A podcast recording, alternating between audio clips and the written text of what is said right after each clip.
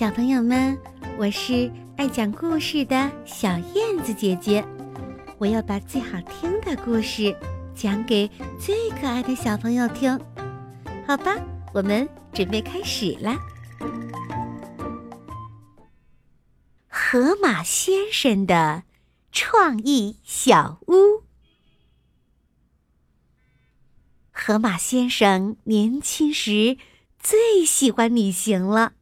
河马先生游览了世界各地，学到了很多知识。每到一处，他都会把遇到的好景色画下来。嗯，这个是卡哇岛，它的房子都是尖尖的。嗯，这个呢是米尔国。房子都是正方形的。一天，河马先生正在欣赏自己的画时，他突然想到了什么。咦，我有了个好主意。第二天，河马先生在卡梅尔镇找来了许多废弃的房子，然后按照他拿来的图纸。动手将旧房子翻新。你盖这么多房子干什么？路过的红狐狸大婶问。过段时间，你就知道了。河马先生神秘地说。时间一天天过去了，在大家的议论声中，河马先生的房子。建成了，我们可以进去参观参观吗？财迷刺猬大叔最心急了，他想知道屋子里到底是什么样子的。现在吗？哦，现在可不行，到时候我一定让你们进去。河马先生摇着手说。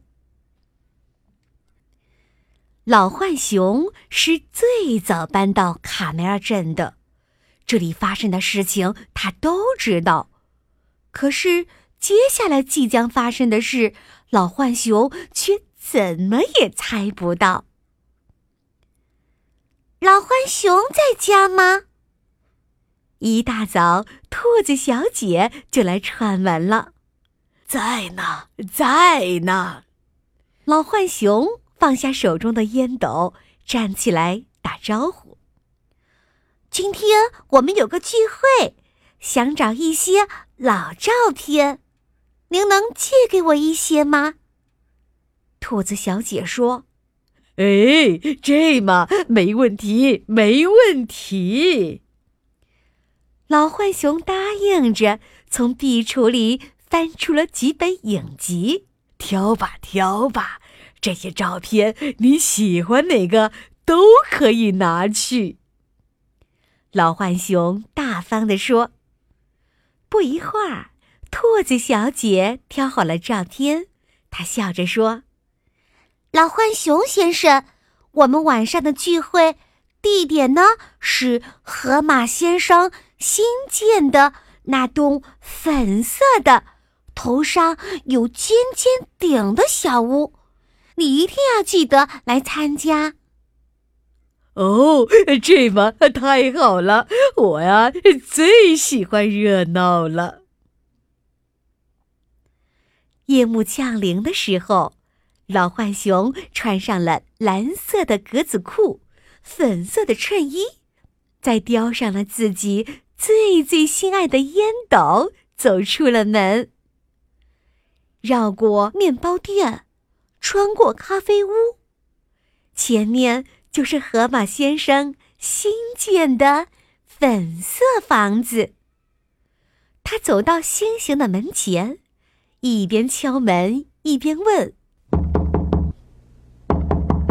有人在吗？”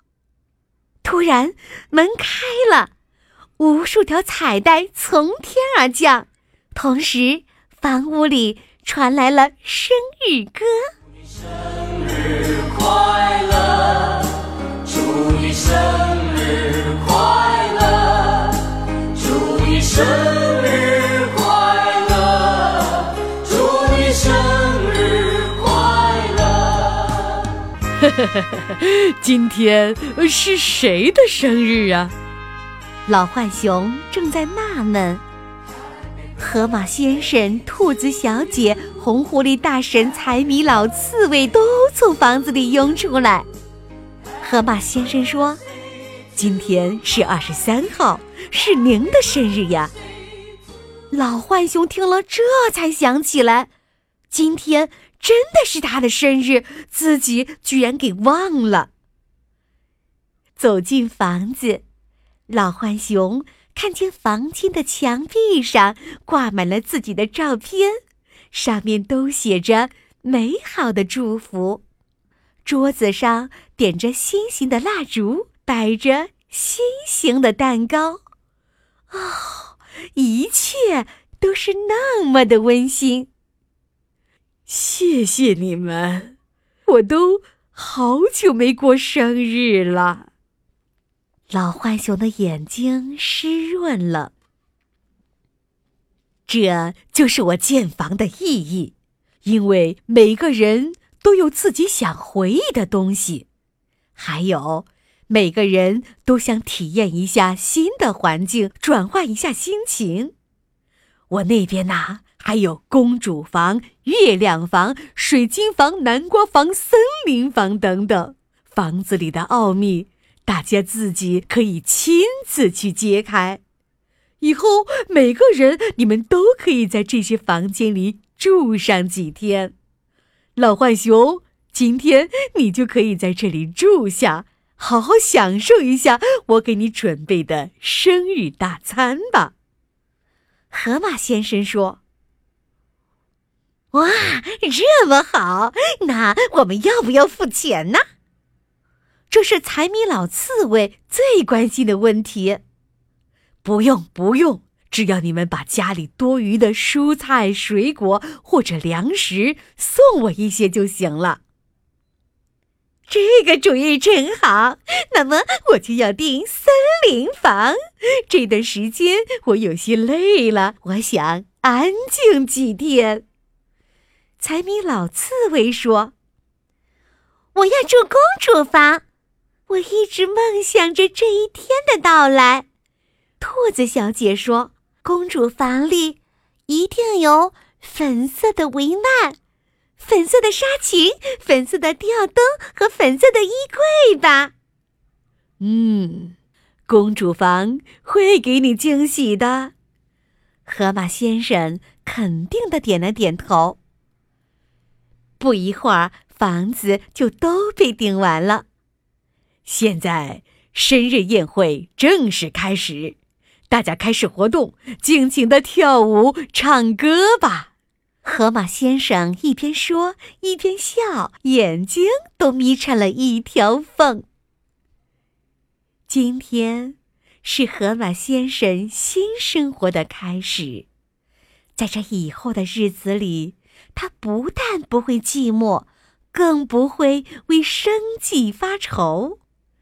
他还想着，以后可以把多余的蔬菜、水果通通卖掉，再多建一些创意小屋。